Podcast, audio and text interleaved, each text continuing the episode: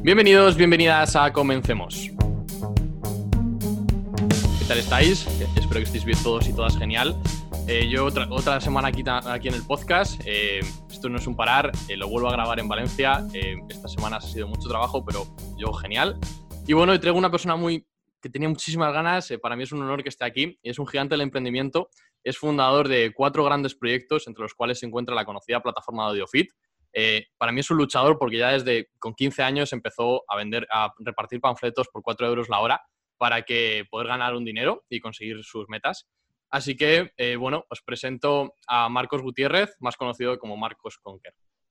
Pablo, tío, un verdadero placer estar aquí hoy. Muchísimas gracias por compartir parte de tus vacaciones conmigo. Y bueno, espero que la gente en casa se lleve de aquí dos o tres píldoras que puedan aplicar a su vida y que tengan un cambio significativo. Muchísimas gracias a ti por pasarte y seguro que sí, que de aquí sale muchísimo valor. y lo primero, eso es. Lo primero, pues coméntanos un poco quién es Marcos Conker, por si alguien no te conoce. Perfecto. Pues si alguien no conoce a Marcos, seguramente conozca AudioFit, ¿no? Estás en el mundo del fitness y de la salud.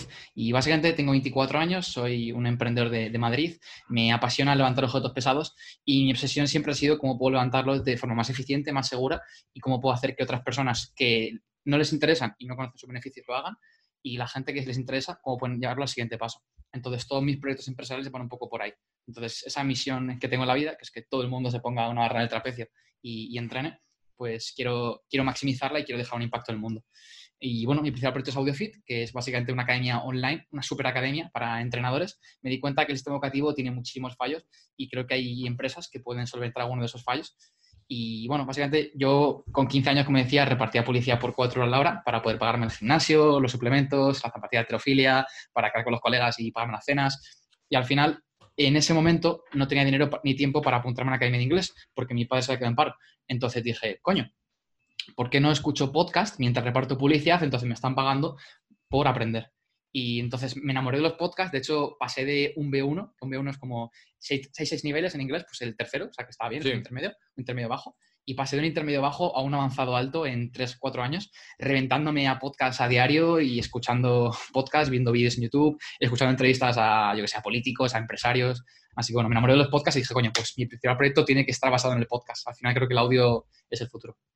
Mm, sí, bueno, la verdad es que bueno, los dos eh, nos movemos por ello y, lo bueno es lo versátil que es, ¿no? Que al final eh, puedes estar haciendo cualquier otra cosa. Ahora creo que vivimos en un mundo en el que poder hacer varias cosas a la vez eh, se está aumentando, está en auge Así que esto pues va a crecer.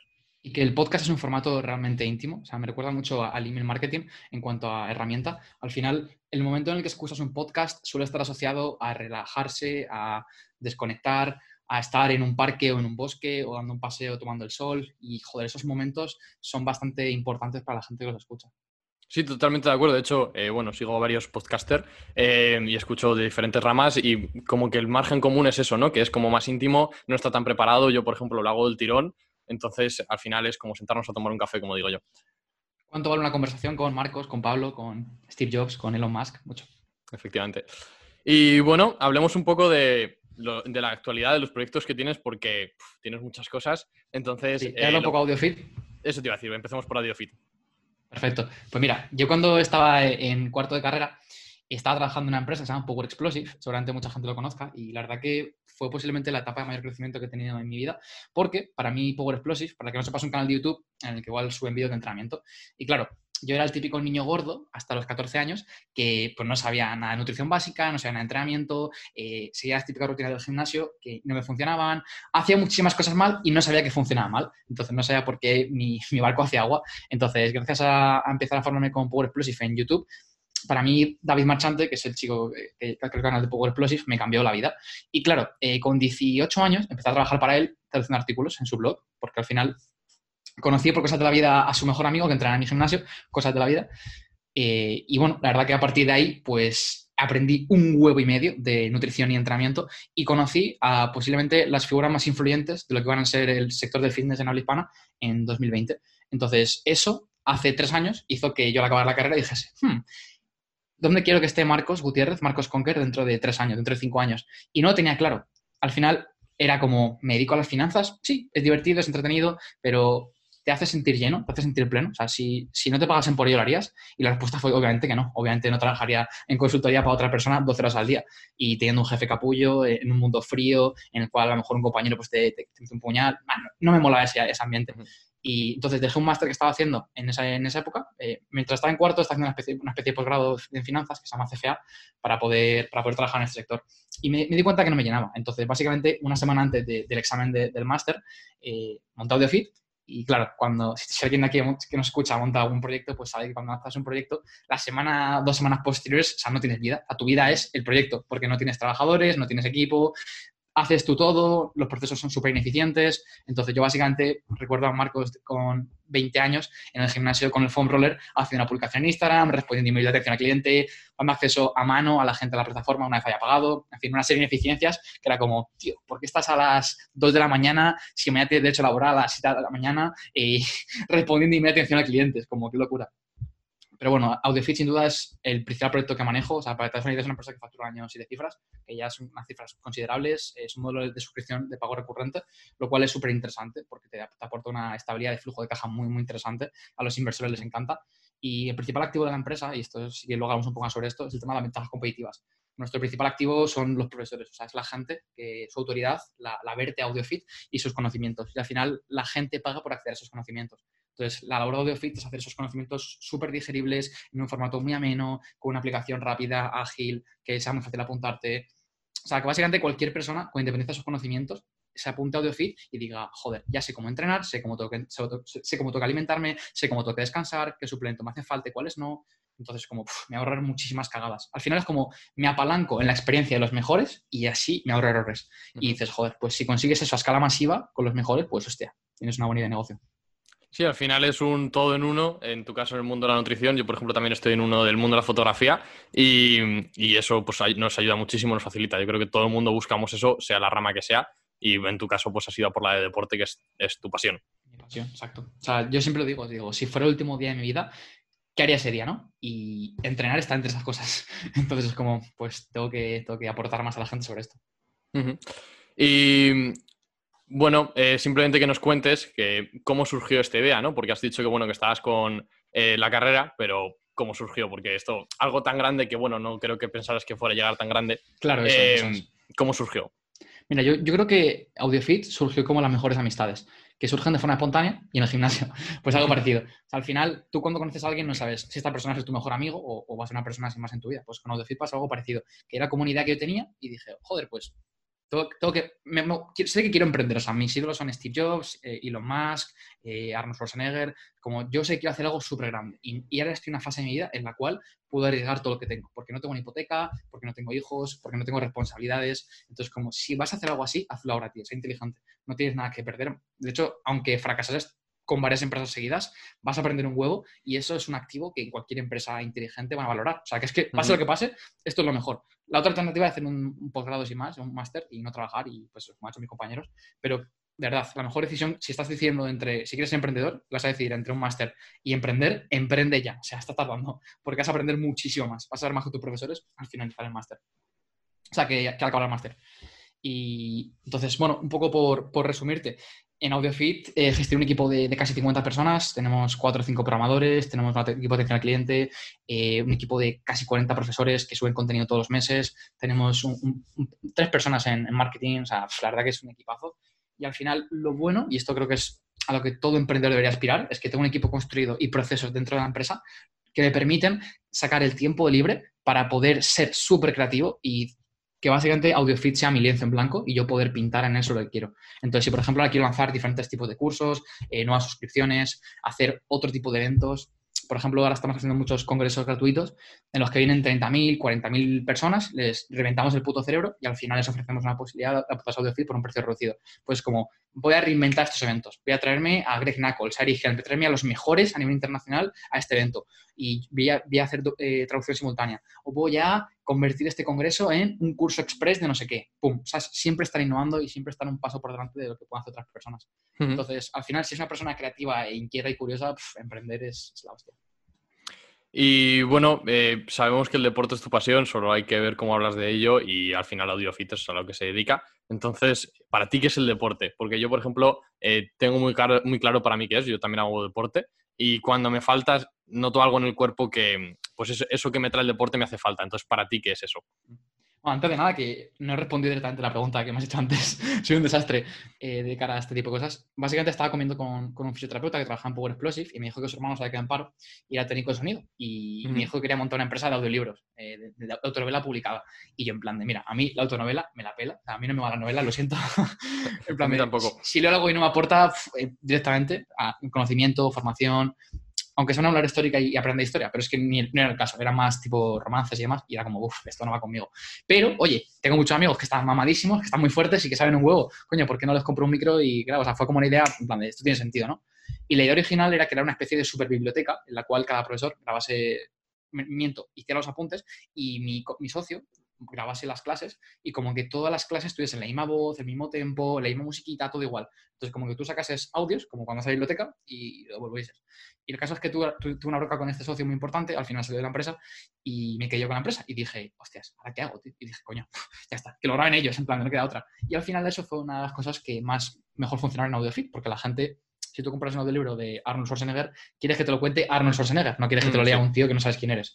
Entonces eso fue algo que es un ejemplo claro de cómo pivotar, cómo iterar, que dice en inglés, tu modelo de negocio, pues puede, puede, puede a, a beneficiarte de ello.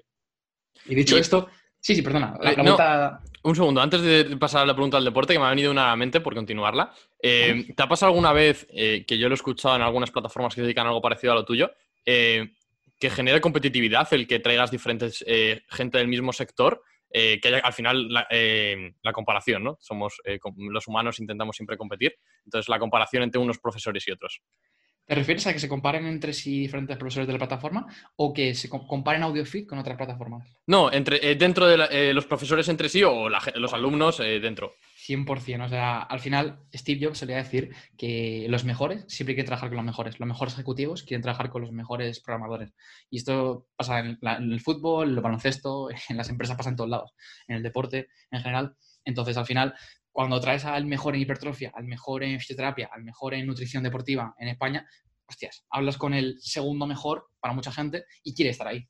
Entonces, eso se crea un ambiente por el cual tú no puedes relajarte. O sea, sabes que hay otros cuatro o cinco que tienen nociones importantes en tu campo y es como, como deje de leer estudios científicos todos los días y deje de estar actualizándome, este de aquí va a ser mejor que yo. Entonces, digamos que la gente de Fit, una ventaja que tiene, creo yo, honestamente, es que no puede relajarse porque al final tiene que crear contenido de forma recurrente y eso te obliga a decir, hostias, más me vale estar eh, on top of my game, que dice en inglés, estar por encima de todo y estar eh, pues por encima de, la media. Así que, por supuesto. Sí, y bueno, ahora sí, eh, para ti, ¿qué es el deporte? Que, que, creo que es una pregunta bastante interesante. Pues, pues, mira, esta es muy curiosa porque yo al final odiaba el deporte de pequeño, o sea, hasta, te puedo decir que hasta los 14, 15 años siempre he dado cualquier tipo de actividad física. Era como, esto no sé qué beneficios tiene para mí, solo sé que me hace sentir mal, que me duele, que me cansa y no veo un beneficio asociado, soy una persona que no se me da bien, pues una serie de creencias en que tienes que estar desde pequeño. Ya digo, mis padres siempre, por ejemplo, han intentado incentivarme a que hiciera deporte, a que me ayudo, natación, a muchos deportes, y era como que no iban conmigo ninguno. Y con 14 años llegó un profesor al instituto que, dijo, a ver, chavales, que os quede claro una cosa. Aquí no aprueba la asignatura el que no corre media hora seguida. Y yo, claro, pues era un chaval de 14 años, casi 90 kilos, cero masa muscular, o sea, estaba bastante gordo. Medía unos 75, unos 70. Y era como, hostias, pues yo soy un empollón, yo quiero sacar un 10, coño, pues me vale empezar a correr, ¿no? Y tal, que me apuntaron a un gimnasio de mis padres, ahí que esto me costó, madre mía, que te sacar pequeño, que esto es malo para tu hueso, bueno, lo, típico mito, ¿no? De los padres.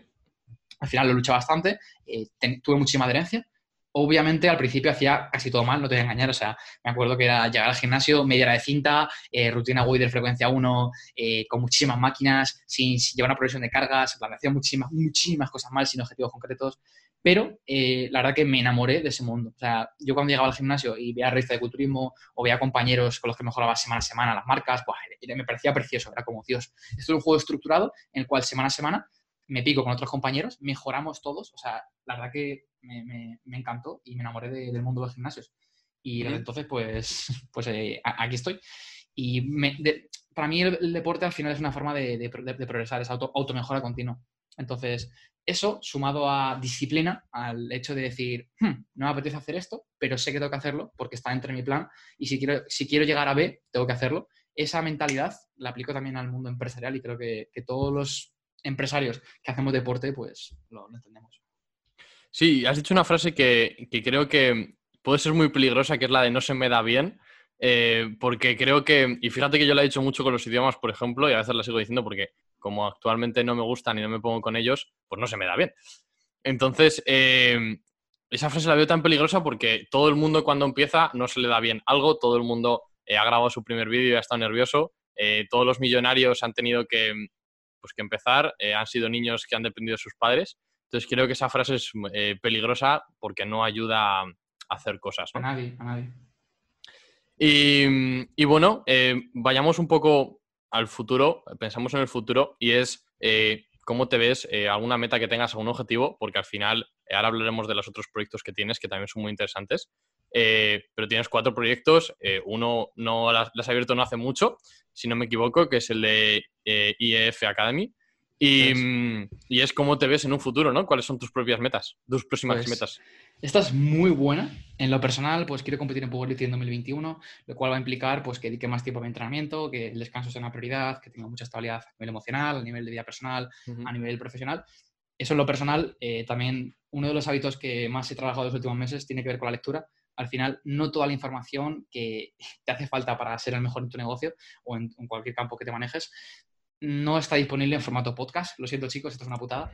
Entonces, es como, uff, pues o empiezas a leer todo el día dos horas o llegar a un punto en el cual estés por detrás de otra gente que sí que tome esa ventaja competitiva. Así que decidí tomarla y dedico al día mínimo entre una o dos horas eh, a leer. Mi problema anteriormente es que pensaba que leer era importante, pero no dedicaba un tiempo exclusivamente para ello. O sea, yo no estructuraba mi día de tal forma que sabía que tenía una hora de lectura antes de ir a entrenar, por ejemplo. Entonces es como, yo siempre entreno, todos los días entreno o, casi todos los días, entonces como una hora antes de entrenar, pues leo, así me aseguro que realizamos hábitos.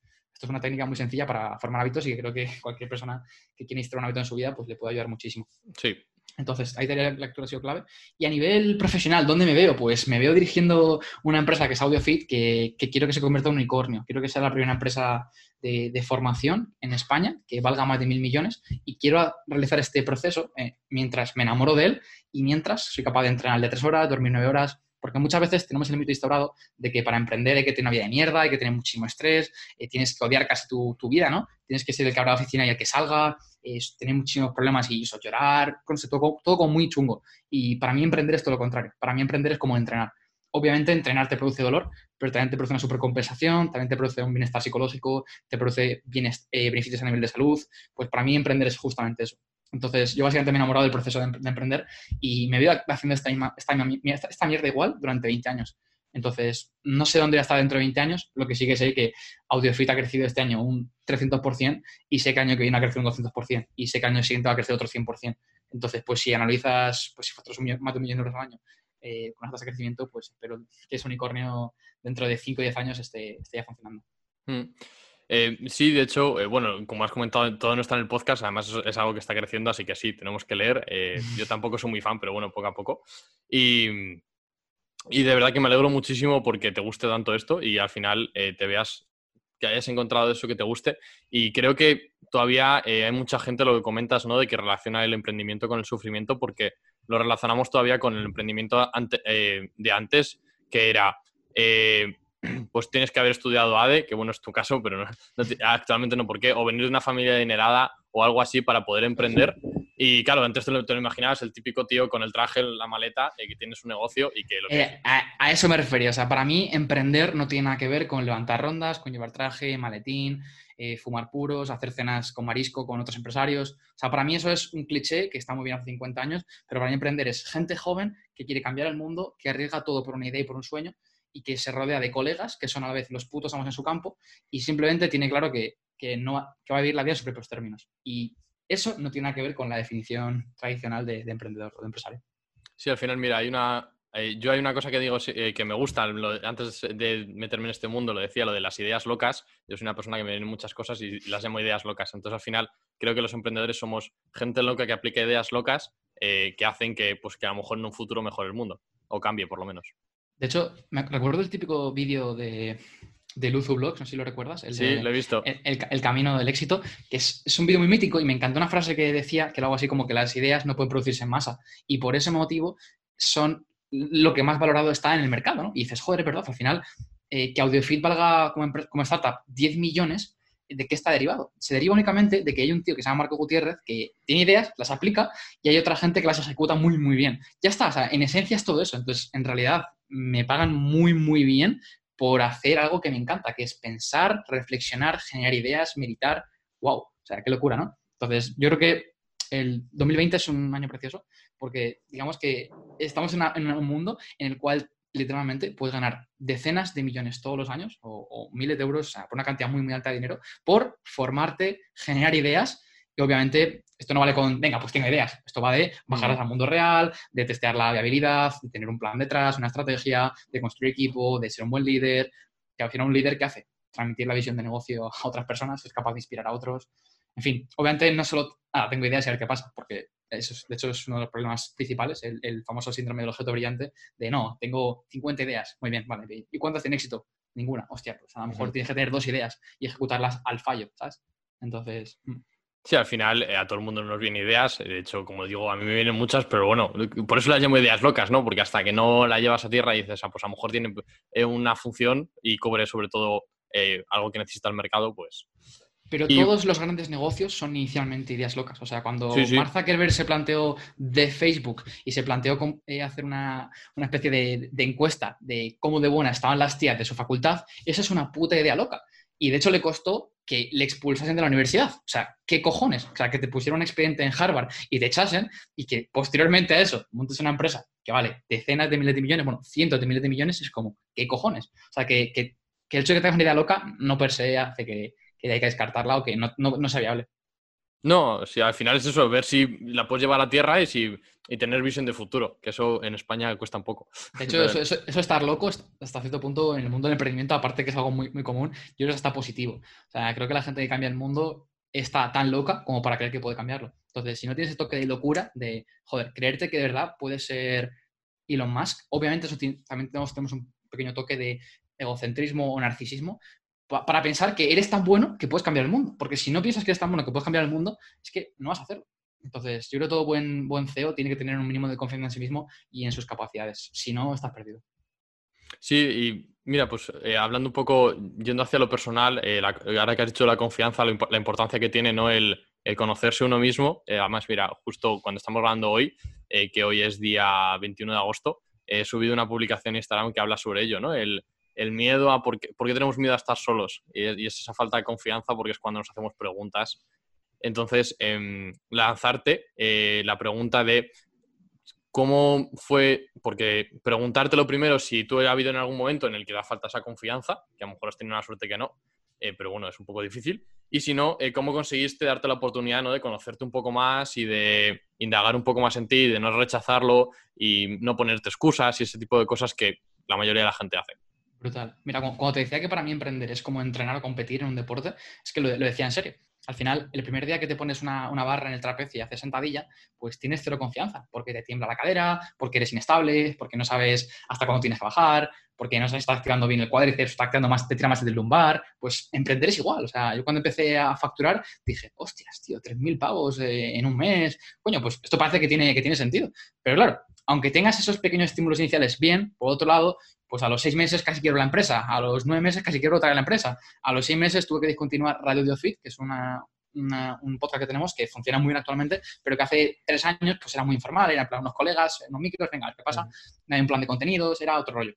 Entonces, sin duda, yo tenía muchísima falta de confianza en ese momento, pero no solo en el mundo del emprendimiento, sino también a nivel de hablar en público, a nivel de relacionarme con personas, eh, yo ligar con chicas, o sea, me faltaba confianza por todos lados. Y he de decirte que tanto entrenar como emprender me han hecho aumentar muchísimo mi nivel de confianza, porque al final, cuando tienes a cientos de personas o miles de personas que confían en tu negocio, es como, hostia, pues ya no es que yo me lo crea, sino que hay otras personas que reafirman esto. Lo cual es, también es problemático, ¿eh? si quieres podemos entrar un poco más en entretenimiento, porque al final que tu concepto, autoconcepto, autoestima, dependa directamente de si recibes más o menos mejor feedback del mercado, de tus seguidores, esto es bastante, es bastante jodido. Al final tu felicidad no puede depender de, algo, de algo externo. Sí, mira, justo eh, algo que he comentado alguna vez por aquí, pero pocas veces aprovechamos, y también para que la gente me conozca un poco más, era una cosa que a mí me frenaba mucho antes, que era el eh, no hacer algo por miedo a lo que eh, pueda opinar la gente, ¿no? Al final, mi problema era que el feedback, el vez de ayudarme, me servía como para retenerme.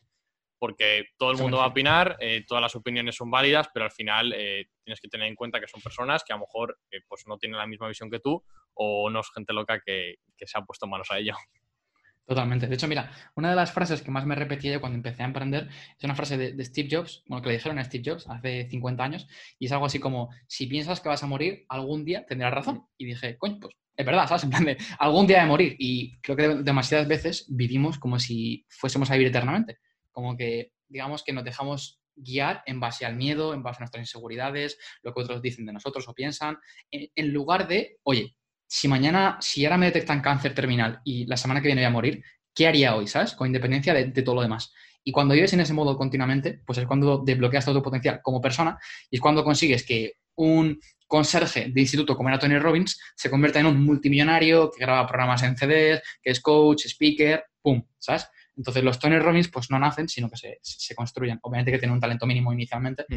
Lo, bonito de este mundo es que puedes elegir a qué dedicarte, que no es que te viene dado de arriba, ¿no? Por un planificador central, sino que tú puedes decidir en base a qué eres bueno y qué, disfrutas, pues empezar. Y aquí otro punto muy importante, que mucha gente eh, escuchaba el discurso este de Steve de Stanford, muy, mítico, y, confundía, Steve decía que sigas tu pasión, pero conseguir tu pasión no quiere decir que, que sin haber hecho nada en tu vida vas a saber cuál es tu pasión y vas a, vas a, reventarlo en ello, sino más bien se refería a que tocases muchísimos campos distintos, eh, te hicieses bueno en diferentes áreas y una vez descubras cuál de ellas te, apasiona, la siguieses, pero no de forma ciega, cuando tienes 18 años, dijeses, hmm, mi pasión es el marketing. Así que había un montón de agencias de marketing, es como, pero si nunca has sido una campaña de Facebook Ads, ¿cómo vas a saber que tu pasión es el marketing?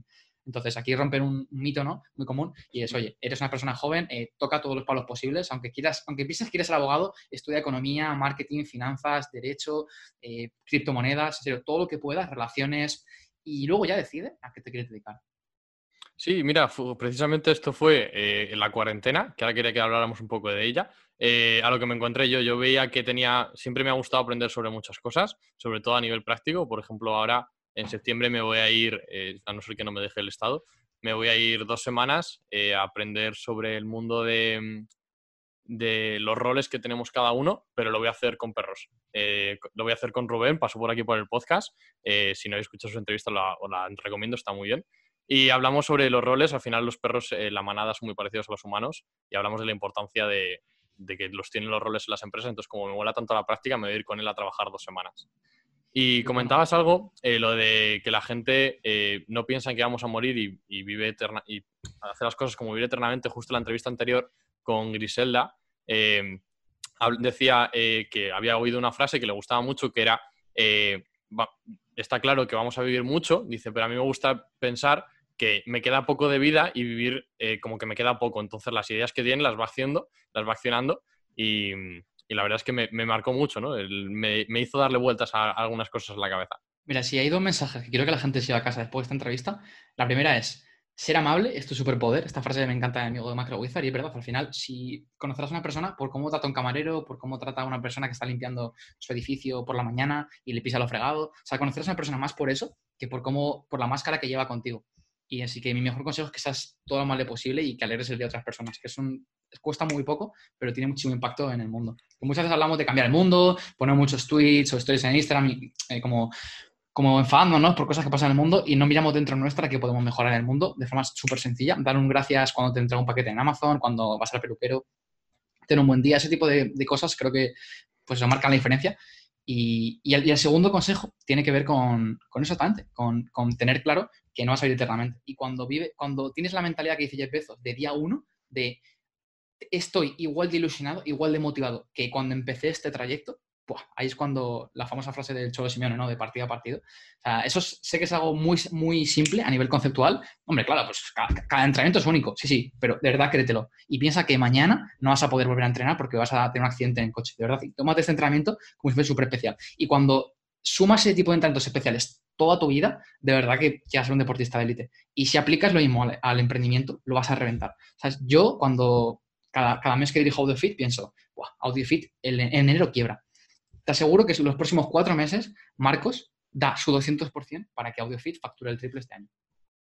Sí, la verdad es que es una reflexión muy curiosa de que lo he oído varias veces y te la planteas, pero a veces dices, no la, no la aplico, ¿no? La escuchas, la dejas pasar, se entra por uno, sale por el otro. Eso es, pero si te lo crees de verdad, de verdad funciona.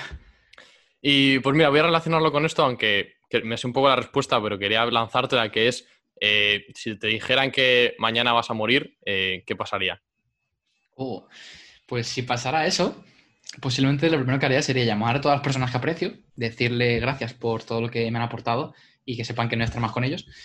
Y me esforzaría por intentar dejar un legado. O sea, creo que cuando la gente muere, tiene una, una, oportunidad muy interesante y es que tiene una ventana de interés y con mucha gente relacionada contigo, pues, oye, está interesada en qué te ha pasado, eh, a ver si puedes estar con tu familia, pues utilizar esa ventana para que ocurrieran cosas guays en el mundo. Entonces intentaría pues mandar mensajes que impactasen a otras personas a través de este círculo cercano de amigos y que impacten a otras personas para mejorar su vida. Y luego, por supuesto, en mi epitafio, pues pondría mis marcas en powerlifting, pondría squat, bench, deadlift y pondría mis marcas y pondría alguna frase, alguna frase estilo. Muy bueno. Y bueno, eh, volvemos al presente un poco y háblanos eh, de las otras tres empresas que tienes para que la gente lo conozca un poco más. Genial, pues mira, cuando monté AudioFit tenía claro que era una empresa muy transversal. Al final queremos llegar desde un deportista medio que va al gimnasio hasta un estudiante de máster o de doctorado. O sea, queremos abarcar todo el espectro posible. Pero dije, mm, hace falta algo, algo un poco más avanzado. O sea, algo para gente que quiere leer estudios o que quiera al menos aprender a interpretarlos, quiere estar al tanto de todo lo que se publica que es relevante con composición corporal, pérdida de grasa, ganancia masa muscular. Entonces me ocurrió con mi amigo Eneco de Malanfontes, Ismael Gavancho y Sergio Pinar el lanzar una revista para entrenadores, solo para entrenadores, al final es el público principal, que cada, al final se estudian, se, sacan al mes más de 100 estudios relacionados con estos temas. Entonces es como, hmm, si te cogemos los cuatro o cinco más importantes y te comentamos todo lo que se ha publicado previamente, más este artículo, y te decimos cuál es la aplicación práctica para tus entrenados, para, tu deporte, me pareció una idea de olla. Así que lanzamos este proyecto. La verdad que ha sido una pasada este camino. Anuncio ya públicamente que voy a dejar esta empresa, porque al final pues tengo AudioFit y otros dos proyectos que me quitan muchísimo tiempo y muchísimo foco, y prefiero que gente que tenga más disponibilidad de tiempo pues, pueda encargarse de ella es una persona que tengo muchísimo cariño y que tiene un potencial por delante increíble. Obviamente más pequeña que AudioFit, como 4 o 5 veces más pequeña, pero bueno, que, el potencial está ahí y sé que va a cambiar muchísimas vidas también. Y bueno, me alegro haber sido como, como Elon Musk ¿no? con, PayPal, que, la fundó y después la dejó, ¿no? se la vendió a Ivy, pues bueno, pues al menos haber, puesto esa primera piedra en el camino. Y espero que pues todos los clientes pues les ayude muchísimo. Y luego tengo otros dos proyectos que la verdad que me hacen muchísima ilusión porque son súper complementarios con todo lo que ya vengo haciendo. Al final el crear audio fit y natis ha hecho que mucha gente en la industria del fitness confíe bastante en mi persona, lo cual pues me agrada muchísimo y gracias a toda esa gente por su apoyo. Y me ha hecho aprender una locura de marketing digital. Al final, yo cuando lanzo fit para que te hagas una idea, aunque he estudiado ADE, no sé lo que es Facebook Ads, no sé cómo hacer una campaña de Facebook Ads de, lo más básico, no sé cómo mandar un email, no sé qué plataformas de email marketing existen, o sea, no sé nada de nada. Y cuando no sabes nada de nada y no tienes un euro en tu bolsillo, básicamente es o aprendes o te hundes. Entonces aprendí bastante y todo ese aprendizaje, más toda esa experiencia de cómo hacer lanzamientos, de cómo hacer una secuencia de emails, de cómo hacer un buen copywriting, todo ese tipo de cosas, que por cierto, ahora ya no hago yo afortunadamente, ahora hay una persona especialista en cada campo. Esto es el, ideal, ¿no? De, de, empresa para mí. Es decir, antes, yo que sé, hacíamos una página web, ¿no? Y era como, en la página de ventas, en la página de inicio, ¿qué ponemos? Bueno, puedes poner la mejor formación para entrenadores. Pero ahora, en lugar de yo hacer eso, lo que hago es, cojo un tío que es el puto amo haciendo textos de persuasivos y le digo, vale, hazme el copy para esto, 200 euros o lo que sea, ya está. Y al final lo que consigo con eso es apalancarme en, al final yo no soy el mejor en, nada, te diría, de hecho. Y cuando no eres el mejor en nada, lo mejor que puedes hacer es dejar que los mejores en algo, o gente que es mejor que tú en algo, pues, coño, trabaja para ti. Y, bueno, eso entonces, a, raíz de esto, monté Conquer Media, que es mi agencia de marketing digital. Es un proyecto que tiene nada, 3, 4 meses de vida. Es una agencia muy, muy joven, pero estoy súper orgulloso. Pero cuando digo súper orgulloso es que un montón de equipo de 6 personas en 3 meses. La, agencia factura al año, pues, 100.000 euros, 120.000 euros. O sea, está bastante bien para, para poco tiempo que tiene. Y al final, lo que más me encanta de la agencia es que, primero, aprendo muchísimo. Segundo, todos los beneficios que, que he generado en los últimos meses los he reinvertido en formación para los trabajadores y para mí mismo. Entonces, de forma egoísta, aprendo más que nunca de marketing digital. Y tercero, me enfrento a problemáticas de otras empresas. Tenemos un cliente, por ejemplo, en Galicia, que se dedica a rótulos. Hostia, pues es un sector que yo no manejo una mierda, pero el hecho de tener que hacer un presupuesto a esta empresa, entender su entorno competitivo, hacer un plan estratégico, ese tipo de cosas hace como hace que, te, revientes, que pienses fuera de la caja y que, te, aprendas a aprender más rápido todavía. Eh, Trabajamos con alguna empresa de suplementación, trabajamos con bastantes academias de entrenadores eh, con muchísima gente que quiere empezar a hacer historias online, no sabe cómo empezar. también trabajamos en mentorías. Entonces, en la agencia ofrecemos servicios de email marketing, de copywriting, de redes sociales, de, de SEO. Vamos a empezar a hacer creación de podcast y de canal de YouTube, que es algo que muchas empresas quieren empezar a hacer dentro de poco, que casi ninguna agencia del sector ofrece. Y, soy sincero, al final, el principal me, la principal diferencia de Conquermía con otras agencias de marketing son dos. Una es el equipo, o sea, tengo a los mejores y eso no, no tengo dudas sobre ello. O sé que tengo el Real Madrid del fitness en, en mi agencia. Tengo a mi Carro, por ejemplo, que es una chica que ha estudiado filosofía, que tiene 18 años, que lleva estudiando marketing 7 años, que es una tía súper perfeccionista que ha salido todos los libros que existen en inglés, creo yo, de, de, aprendizaje, de organización, de empresas, de productividad, de marketing. Es una auténtica máquina, es un cyborg y es como, Dios, o sea, ojalá hubiera conocido a esta mujer antes. Entonces, el hecho de que a través de Conquer Media tú puedas hacer que no mi trabajo en tu proyecto, para mí es una idea de olla. Entonces, por un lado, el equipo y por otro lado, la pasión. O sea, la pasión y la especificidad. Al final, si tienes una empresa en el mundo del fitness, no creo que haya alguien mejor que nosotros para hacer que ese proyecto vaya al siguiente paso. Pero no porque eh, sea una persona egocéntrica y piense, ah, soy mejor que el resto. No, sino porque creo que nadie va a llegar a tener nuestro nivel de ilusión, pasión, motivación por lo que hacemos. Entonces, cuando dices esto desde, el corazón y lo siento de verdad, de verdad. Por un lado, hay muchas, muchas agencias 360 que hacen todo tipo de servicios para todo tipo de clientes. Está genial, pero no son los mejores en nada. Y otra cosa no, pero nosotros entendemos muchísimo el sector, el mercado, yo te enseño mi red de contactos en, en, móvil y tengo a 300 influencers del mundo del fitness que dices, joder, pues esto creo que es puto oro, ¿sabes? Entonces, una serie de, activos, por decirlo de alguna forma, he construido a lo largo de este tiempo con Audacity y con Natis, que ahora estoy empezando a explotar y no sé hasta dónde vaya con, con Kermedia, pero bueno, ya estoy pensando en dos incorporaciones más al equipo en seguir invirtiendo en formaciones, no paramos de cerrar clientes. O sea, en agosto, que es un mes malo, supuestamente, hemos cerrado tres clientes importantes, así que bueno, la gente va, va, increíble.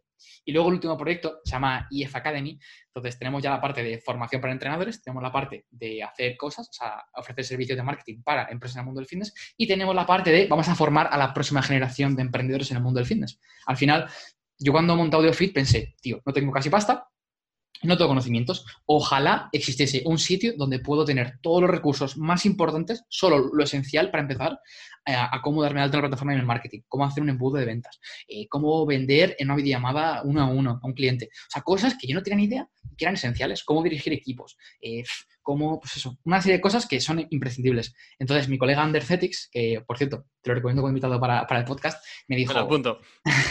me dijo, hostias, tío, quiero lanzar esto, ¿te sumas? Y fue como, bueno, pues pinta bien. Andrés es uno de mis mejores amigos. Eh, le conocí, de hecho, porque me hizo una entrevista en su podcast. O sea, que bueno, que sepas que hacer podcast es una manera genial para conocer a gente. Y, bueno, me lancé con ella a muerte. Y la verdad que fue un éxito rotundo. O sea, IF Academy se llama este proyecto.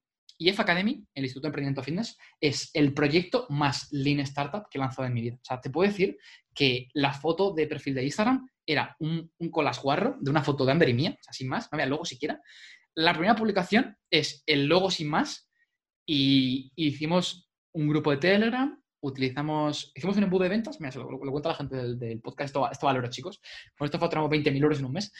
Eh, hicimos la cuenta de Instagram, de la cuenta de Instagram llevábamos a, un grupo de Telegram y del grupo de Telegram llevamos a, ManyChat, que ManyChat es como, como el email marketing, pero como un WhatsApp, para que la gente lo entienda, pero en Facebook. No lo conozco. Entonces, a ver sus tres fases. Y el cuarto era un formulario. Entonces, la gente que rellenaba un formulario era gente que quería que lo con su negocio. Total, que pusimos a funcionar este embudo pues como en cosa de un mes hicimos 20.000 euros entre mentorías y otros servicios que ofrecíamos a esa gente. Y fue como, holy shit, en plan de qué locura. Esto sin página web, sin, sin un logo bien currado, o sin registrar el nombre comercial. O sea, de verdad, fue lo más gracioso en mi vida. Y fue como, pues nada, podemos montar aquí una empresa que factura 20k al mes en plena cuarentena sin, invertir un duro, fue, fue, increíble. Obviamente no consigues sostener eso en el tiempo porque obviamente la gente más fanboy pues ya te ha comprado y luego baja un poco, pero bueno, con así, las cifras son espectaculares, tenemos ya pues 30 y pico alumnos en IEF y mi idea es eso, formar la próxima generación de emprendedores y que ojalá en el futuro, cuando entrevistes dentro de tres años al próximo, al creador del próximo AudioFit, pues diga, pues tío, mira, me escuché esta clase de Marcos en IEF, me cambió la puta vida. Entonces, IEF va de cara pues, a crear el próximo Marcos Conquer 2.0. Lo primero de todo esto que has hablado es felicitarte porque comentas al final que lo que os distingue en, en Conquer Media es la pasión. Y es que en las, estos, no sé qué ha sido 5 o 10 minutos, eh, no he dicho nada, pero porque estaba escuchando, pues de verdad se te ve que lo haces con pasión. Eh, la gente cuando luego vea el, cachito este de vídeo que subiré, eh, se te ve que tiene los ojos iluminados. Entonces ahí realmente se ve por qué funciona esto, ¿no? Porque, bueno, sí, pues, luego hay muchas otras cosas detrás, pero cuando parte de que es tu pasión, que realmente lo reflejas, es cuando dices, entiendo ahora por qué crece. Yo creo que, de hecho, ¿sabes qué pasa? Que me di cuenta muy joven en mi vida que si hacía las cosas sin pasión, habría alguien ahí fuera que me patiera el culo. Entonces, más te vale, eh, ya que vas a trabajar en pocas cosas y vas a tener el foco muy encerrado en poquitas cosas, que esas cosas te apasionen para poder ser lo mejor en ellas. Y dije, coño, pues si me dedico a hacer tres cosas, más me vale ser el puto amo en ellas y que me encantan. Sí, sí. Y bueno, por lo demás, eh, gracias por, por ir comentando algunas cosillas. Eh, lo de la revista Natis, el, bueno, pues son cosas que, periodos que van pasando. quería, sí que un saludo a todos los que actualmente sois socios, que de hecho me los había apuntado, digo, para mandarles un saludo porque al final em, estás tú aquí dando la cara porque lo has creado tú, pero sé que hay muchísima gente detrás, así que un saludo a todos, Exacto. El, equipo de todas las cosas que tiene. Y, otro mensaje creo que es clave para la gente en casa. Si alguna vez tu proyecto tiene mucho éxito, no va a ser gracias a ti. O sea, hay, te decía que los que somos haces egocéntricos a veces no. Si AudioFit tiene mucho éxito, obviamente es en parte por mí, porque si no estuviera, pues quizá otra persona habría hecho o no. Pero lo que está claro es que yo sin otras 50 personas que todos los meses se dejan los huevos eh, y que tienen la misma pasión que yo por esto, esto no sale adelante. Entonces, al final, esto es como una orquesta en la cual yo soy director, pero sin el violinista, sin el pianista, sin otros músicos, pues yo no soy nadie. Claro, no, suena nada. Entonces también, pues un saludo a todos ellos. Y ahora quería lanzarte la pregunta eh, que hago en todos los podcasts, eh, que llevamos ya casi 40 minutos, y es si ¿qué te hubiera gustado aprender antes o qué le dirías a tu yo del pasado? Oh, esta, esta pregunta es tremenda, tío. Pues mira, dos cosas. Eh, la primera es aprende inglés antes. Eh, yo, mi, mejor amigo de, la infancia, eh, le gustaba mucho un videojuego que se llama Kingdom Hearts. No sé si aquí la gente nos escucha lo conocerá. El caso es que el videojuego, pues el primer episodio, Kingdom Hearts 1, estaba en inglés y con subs en español. Y yo decía, joder, sea la hostia escuchar esto, en plan, y entenderlo, ¿no? Y mi, mejor amigo, su madre era profesora de inglés. Entonces él fardaba conmigo y me decía, Buah, tío, pues aquí dice esto, esto es muy sencillo. Yo en plan de, joder, qué hijo de puta. En plan de, yo no, no entiendo nada que me dice. Mi padre no tiene ni idea de inglés, no tengo dinero por una academia. En plan, qué putada. Y el caso es que empecé a aprender inglés con 15, 16 años, en plan, en serio. Pero ojalá hubiera aprendido inglés, o ya sea porque me lo enseñé en casa o porque he tenido curiosidad, muchísimo antes, de verdad. O sea, digamos que Marcos, a partir de los 15 años, cuando empezó a saber inglés de verdad, su curva de aprendizaje fue exponencial, porque empecé a acceder a conocimiento que solo estaba reservado para la gente que habla inglés. Entonces sé que esto puede sonar algo muy, pues consejo muy sencillo, pero da, es súper poderoso. Cuando en lugar de buscar Facebook Ads Tutorial, eh, perdona, esto en español, lo pones, en inglés, te aparecen cinco veces más recursos y suelen ser mejores. Y cuando puedes hacer cursos de los mejores en, Estados Unidos, pues, y nadie en España, casi nadie lo hace, cuando lo haces tú, los, resultados son flipantes. Así que el primer punto, aprender inglés lo antes posible. Y el segundo punto, eh, tiene que ver con la capacidad de aprender. O sea, creo que la mayor habilidad que puedes tener en 2020 es aprender de forma acelerada, de forma rápida. Y me te pongo un ejemplo. Aquí trabajo con una persona en Radio Fit que se llama Chus Cámara, que es el, el, encargado de toda Radio Fit y va también por él, honestamente. Y es un señor que tiene casi 50 años, si no más, que no parece que entrena, bueno, es que no entrena, hace surf y, y claro, este sector es un poco raro. Y es un tío que es un, es un outsider, es profesor de universidad y se dedica a esto. Y este tío eh, sabe más de posicionamiento web en buscadores que yo, que me dedico al marketing digital, en un mes. Y es como, ¿qué cojones te pasa la cabeza, Chus? Y es únicamente porque este tío se ha elaborado todos los artículos y todos los vídeos que hay en inglés, literalmente publicados, eh, en los últimos meses. Y es como, ¿pero qué cojones? Entonces, claro, me empieza a contar estrategias para posicionar vídeos en YouTube de forma súper top y rápida y gratis. Y es como, qué locura. Entonces, mi mejor consejo, aprende, o sea, aprende a aprender. Y, esto, bueno, hay un libro muy bueno que se llama Aprender a Aprender, eh, muy recomendado. Y luego, por otro lado, te animaría a, aplicar lo que se llama el aprendizaje espaciado, que básicamente es lo típico de no estudies todo el día de antes, pero esto no aplicarlo a los exámenes, que chicos, los exámenes no son tan importantes en general, sino más bien aplicarlo tu día a día. Si, por ejemplo, escuchas podcast o este podcast, eh, haz una captura de pantalla y resúmete las tres cosas que te vas a llevar. Cuando la, misma idea la escuches tres veces, te aseguro que va a ser tuya propia casi. Entonces, mi mejor consejo es que aprendas de forma repetida en el tiempo y que no te obsesiones con, ¡buah! Tengo que leer hoy 10 horas. No, no, lee hoy una hora y lee todos los días una hora. Y recuerda aquello que has leído hace cinco días. Y cuando consigues eso, pues vas a conseguir retenerlo muchísimo más en el tiempo e incorporarlo en tu, día a día, en tu caja de herramientas. Sí, lo, curioso que es de, te paras a pensar las ideas que, tienes y las cosas que se te han quedado de todo lo que has visto. Eh, yo, por ejemplo, pues como leer de momento me cuesta más, como te pasaba a ti, eh, pues de todos los vídeos que has visto y tal, y dices, es que lo que se me ha quedado realmente es porque lo he escuchado varias veces. De hecho, yo. Lo repaso, tío. Decidí y, a empezar a hacer lo que, lo que decías tú. Y luego, además, tengo una playlist que es eh, vídeos que tengo que escuchar de vez en cuando. Porque dicen ideas que, es que me marcan y, y realmente pasa. Y... Mira, te pongo un ejemplo, un ejemplo un poco friki, si, si me dejas, para la gente Sí, en casa. Yo, eh, antes de empezar en el mundo del fitness, eh, mi gran pasión era la economía, ¿vale? Esto, pero a otro nivel, o sea, no para leer libros sobre ello, leer algún paper, eh, las charlas de economistas rollo Juan Ramón Rayo, Daniel Lacalle, todos los debates que había en, en la televisión, todo eso me lo había visto como cinco o seis veces.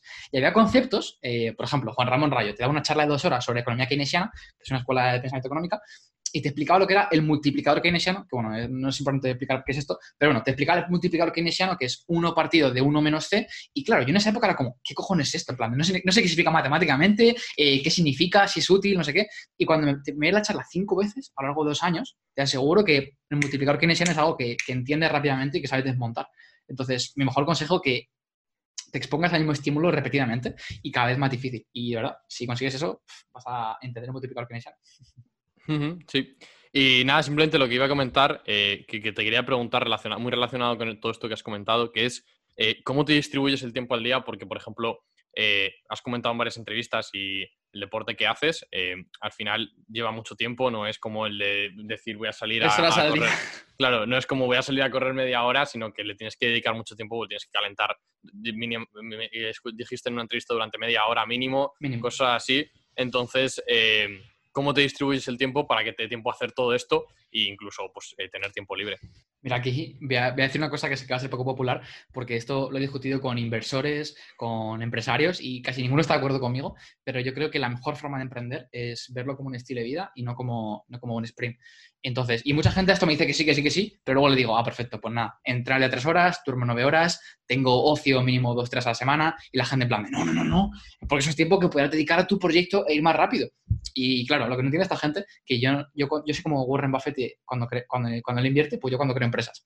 Yo cuando creo una empresa, la creo como si fuera a dirigirla durante 50 años. Y cuando Warren Buffett invierte, lo hace pensando que esa empresa nunca va a dejar de existir y, y- y ojalá nunca tuviera que desinvertir en ella. Pues para mí Mm. emprender es igual. Entonces, si de repente empiezo a renunciar a horas de sueño, a horas de, a horas de entrenamiento, a horas de formación, a pasar tiempo con gente que aprecio mucho y que aprendo de ellas, pues obviamente me estaría quemando. Estaría ganando un poco más de dinero o ganando un poco más de crecimiento por renunciar a ser mejor persona, renunciar a ser mejor profesional, renunciar a ser más feliz. Y yo tengo clarísimo que cuando tenga 95 años y haga 300 kilos en peso muerto, espero llegar ahí, pues no me arrepentir de, hostia, pues prefiero tener un cero más a la derecha y no haber sido feliz. Que va, que va. Yo tengo clarísimo que no estoy en este mundo para acumular dinero, que ganar dinero está genial, chicos, y otra cosa no, pero el dinero te hace la vida muchísimo más sencilla, no te hace la vida más feliz, pero te la, te la pone a huevo, como, como se suele decir, y al final si, si, tienes tiempo, pues pu- si tienes dinero, pues ahorrar, puedes tener tiempo también.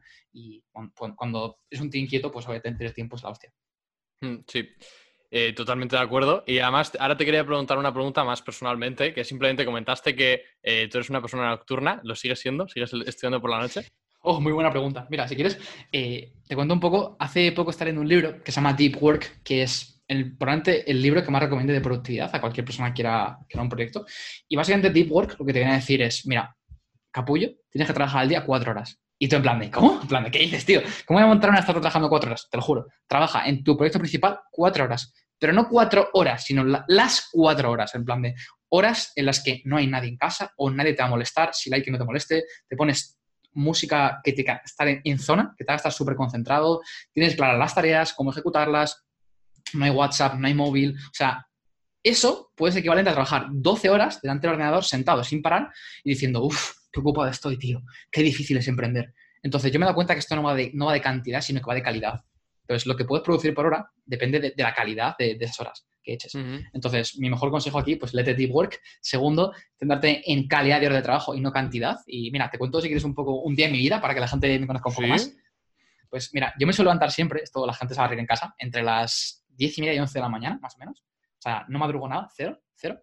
¿Por qué? Porque me encanta levantarme sin alarma para empezar el día pues sin pico de cortisol, sin estrés, es algo que es innecesario. Entonces me acuesto a las 2 y media de la mañana, 3 de la mañana y me levanto a las 11. Genial, duermo entre 8 y 9 horas todos los días. Eh, desayuno mientras veo pues, un par de ponencias de economía, alguna charla de marketing o de startups, cosas friki mías. Eh, leo durante una hora más o menos, una hora y media. Entreno powerlifting de 12 a 3, y- 3 y pico. Eh, como tranquilamente, igual con otras ponencias de economía, escuchando podcasts. Soy un tío que siempre que tiene un rato muerto, que está comiendo, está ingiriendo alimentos, aprovecha para formarse. De hecho, te diría que es el hábito posiblemente que más he mantenido estos últimos cinco años y que creo que más rentabilidad me ha dado. O sea, no es algo que pueda medir en términos económicos, pero todo clarísimo que si estudias al día tres horas porque te pones, eh, por ejemplo, tres ponencias de una hora cada una a por dos, hostias, eso te aseguro que a cinco años vista te hace ser un experto en cualquier área que te plantes. Entonces, de, tres y media a cuatro, cuatro y media suelo, suelo comer. A partir de las cinco suelo meter, pues, entrevistas, reuniones de trabajo, eh, suelo revisar el email, etcétera. Y luego siempre a las 7, 8 me gusta dar un paseo rollo para escuchar también podcast de nuevo. Si, si, no, tengo mucho trabajo, si tengo mucho trabajo, pues respondo todo por, por audios o mando vídeos a, la gente por Instagram, por, por MDs. Y luego pues ya llevo a casa, ceno y, y, de nuevo, si me apetece leo, si me apetece pues hablo con por WhatsApp, ya es más, más rollo de desconexión. Así que este es un día en mi vida, como ves es un día que es la hostia, porque básicamente la mitad del tiempo no estoy produciendo, como alguien diría normalmente, en plan del ordenador respondiendo emails o, o lo que sea. Sí pero es una vida que es la hostia, es un estilo de vida que haría toda mi vida, pase lo que pase, y que me hace acercar a mi objetivo lo más rápido posible.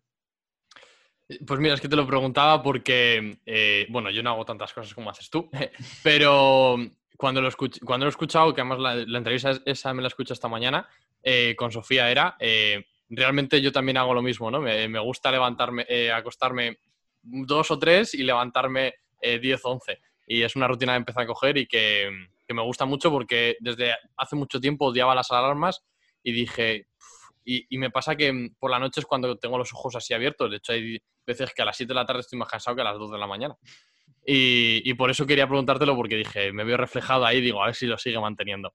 De hecho, a ver, mira, ya que hablamos sobre ese tema, que creo que es muy importante también dejarlo claro, eh, que algo te funcione no significa que sea lo mejor. O sea, yo tenía la manía antes de trabajar siempre entre las 2 y 4 de la mañana, me iba a dar un paseo por la noche cuando no había nadie para que nadie molestase, para entrar en flujo, y suena de puta madre. Pero cuando acabas a las 4 y media de mandar audios, que tienes la voz reventada y que ha hecho 15.000 pasos, cuando tienes que meterte en la cama es como no para de darle vuelta, vuelta, vuelta, vuelta al tema de trabajo. Entonces, igual que te digo que si eres un tío nocturno, eh, te acuestes más tarde, porque al final tu fisiología está mejor construida para eso, también te digo que seas inteligente y digas, coño, ¿qué actividades puedo incluir que se pueden realizar de forma óptima en esa franja horaria. Entonces, por ejemplo, de 12 a 2 de la mañana, pues tío, léete un libro porque estás, eh, no estás poniéndote a, pantallas de, móvil o lo que sea, no estás dando vuelta al tema de trabajo, cuando estás a la cama, pues te van a hacer que no duermas. Entonces mm. también gana autoconocimiento, ¿no? Que habla mucho Gary Vee. Y pues oye, plántate, oye, ¿cómo podría mejorar un 5% mi día a día? ¿Sabes? Y plántate qué haces en cada día, cómo lo haces y cómo puedo mejorarlo.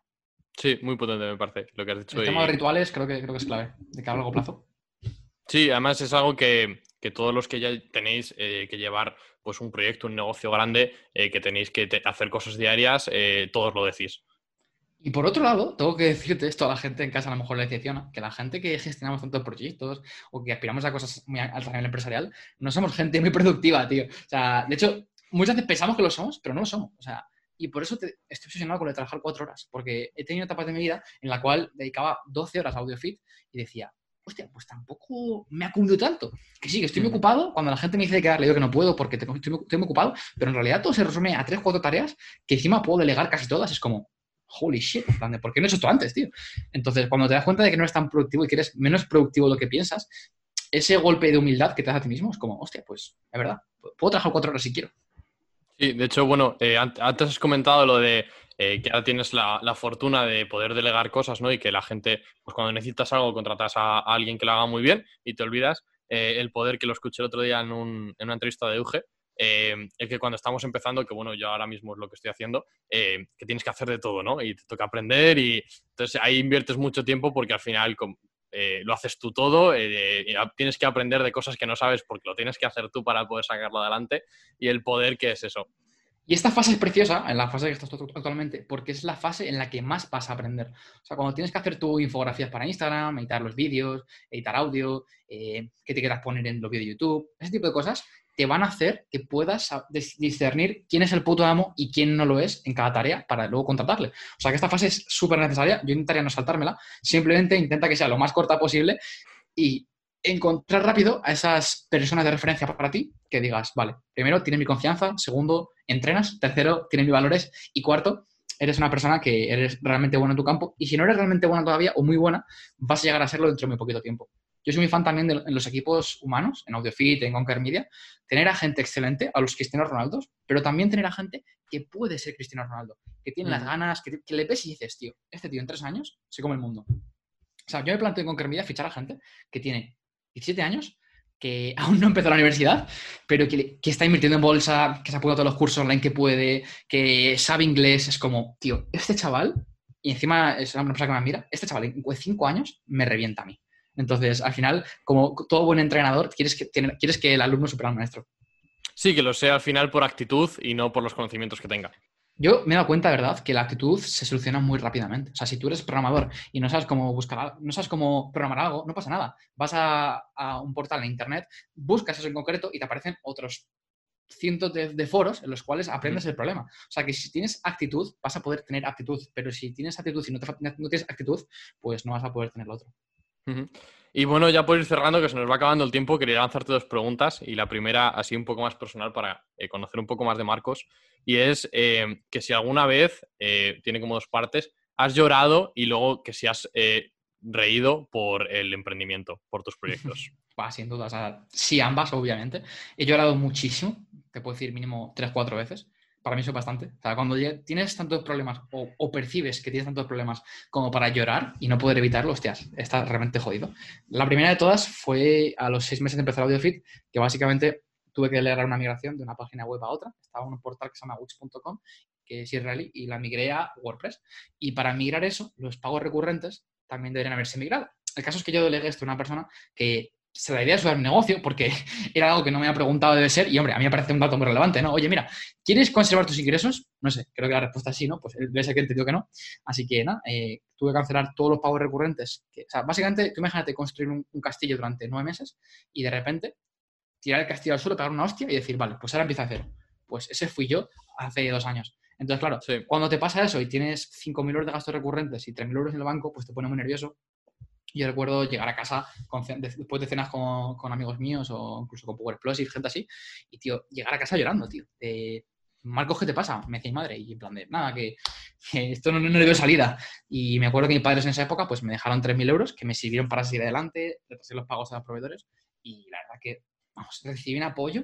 Por eso antes te decía de que ser amable es tu superpoder, pues ser empático es otro superpoder que pocas veces practicamos. Entonces, yo cuando trabajo con alguien, siempre intento hacerle sentir como su empresa. O sea, creo que mi filosofía es, si esta persona es igual de feliz o más en mi empresa que si se monta su historia propia, ¿para qué va a montársela? Porque sé que si trabajo con gente muy buena, lo más, lo más normal, esto es lo que le pasa a la gente de Google, en la empresa de Gary Vee, en todas las empresas grandes, es que la gente buena acaba volando. Entonces, mi, trabajo en AudioFit es que la gente buena no quiera volar, sino que sienta que, puede volar con nosotros. Muy bueno. Y sobre reír, pues he reído muchísimas veces. O sea, mira, una de las cosas que tiene genial emprender es que tus mejores amigos posiblemente se conviertan en tus mejores trabajadores también. Esto es, es, algo binario, ¿vale? Puede ser muy bueno o muy malo a la vez. Pero si los dos tenéis esa sensación de responsabilidad sabéis discernir entre la parte de amistad y la parte profesional, es increíble las sinergias que se crean. O sea, yo he tenido reunión de trabajo en un jacuzzi en Castellón, eh, relajándonos a muerte y salieron unas ideas increíbles. O he tenido cenas en un buffet de sushi hablando sobre cómo vamos a llevar toda la parte de data en Fit o cómo vamos a hacer la próxima fase de probación de la aplicación en, un buffet de, pasta. En plan de, eso es la hostia, tío. Porque cuando después de eso le preguntas, oye, ¿qué tal con tu novia?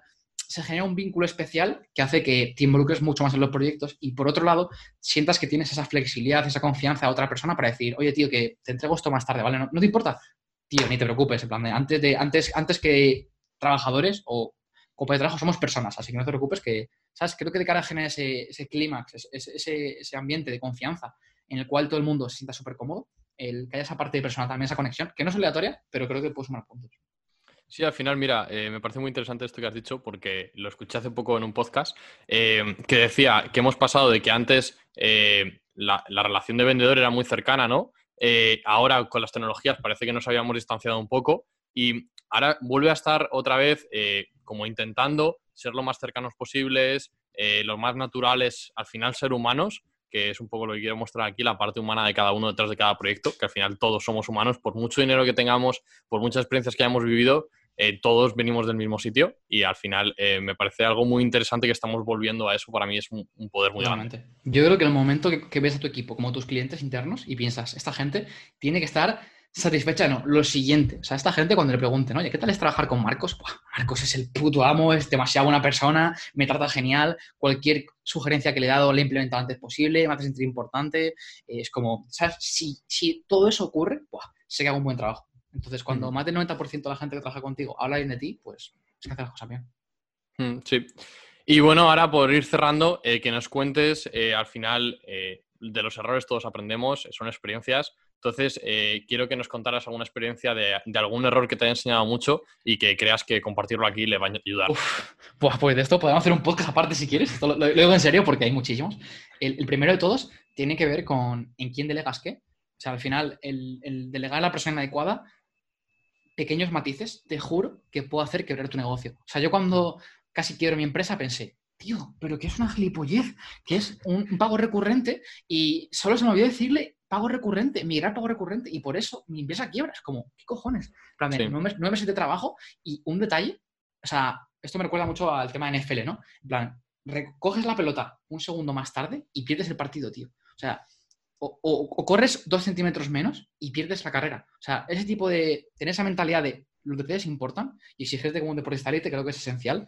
Y por otro lado, esto sé que será muy contraintuitivo, quizá, pero eh, creo que es importante, el no ser demasiado bueno con todo el mundo y, no desde el principio. O sea, a veces hay, hay dos tipos de personas para mí. Las personas con las que puedes dar tu 100%, tu mejor versión, ser tú mismo, ser súper agradecido, dar todo, o sea, todo. Y las personas que si das todo, te dejan de hablar como persona, dejan de dar tu 100% y se relajan. Entonces, identifica con cada persona con la que interactúas de qué tipo es cada una.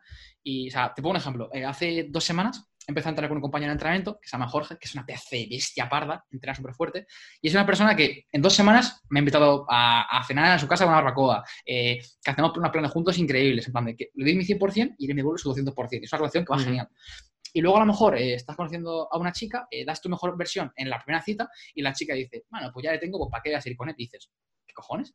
Pues eso que pasa con, a lo mejor con una chica ha pasado a lo mejor en el pasado, pues eso es aplicable a un trabajador que a lo mejor le ofreces flexibilidad laboral y un buen salario al principio y se relaja, se acomoda y deja de producirte bien. Y dices, ¿qué cojones? Si trata de puta madre, ¿por qué no?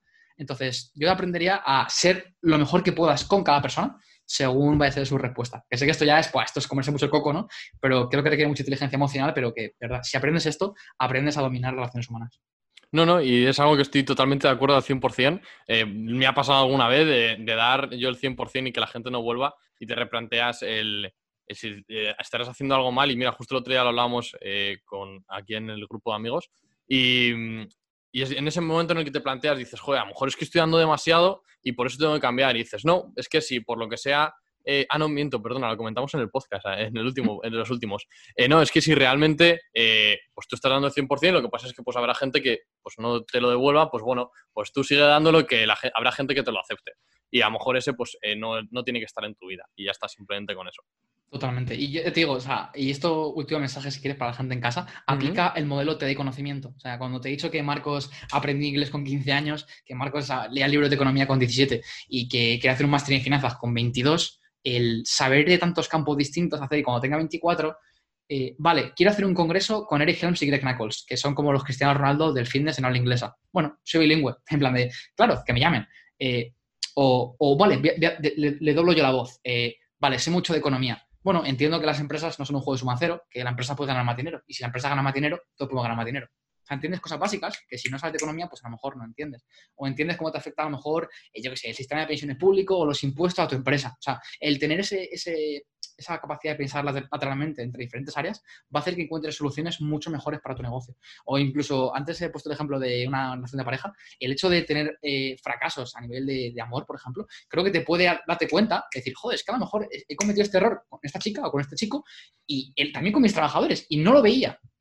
Entonces, a veces hay que ir por la vida con los ojos bien abiertos y ser conscientes de que a lo mejor no pares de cometer errores que no ves, porque esto lo decíamos antes a, a micrófono, somos muy buenos los seres humanos viendo errores en el ojo ajeno, o sea, en otras personas, pero con nosotros mismos no. Entonces, creo que está genial rodearse de amigos que te digan siempre lo que piensan, que te digan, tío, eres un tío egocéntrico, o reaccionaste como un niño ante esto, o me molesta que llegues impuntual todos los días, o, lo que sea, porque son cosas que nosotros somos muy permisivos con nosotros mismos y no vemos y pensamos, bah, ¿qué más da cinco minutos tarde? Bah, ¿qué más da...? Y cuando esos errores eh, haces, haces un interés compuesto del coste asociado a eso, pues hacen así y te quiebran el negocio o hacen que lo dejes con tu próxima pareja o, que seas un peor, peor hijo.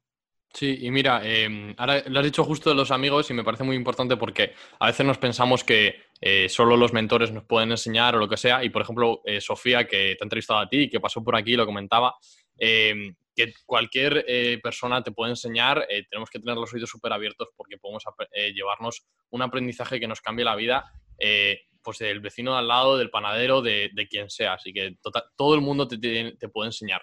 De hecho, mira, Sofía es un ejemplo claro. Al final yo Sofía la conocí eh, porque la chica con la que estaba antes pues era su mejor amigo. Y, o sea, que decir, no tiene nada que ver conmigo. Hacía CrossFit además, o sea, que yo la conocía de nada, de cero.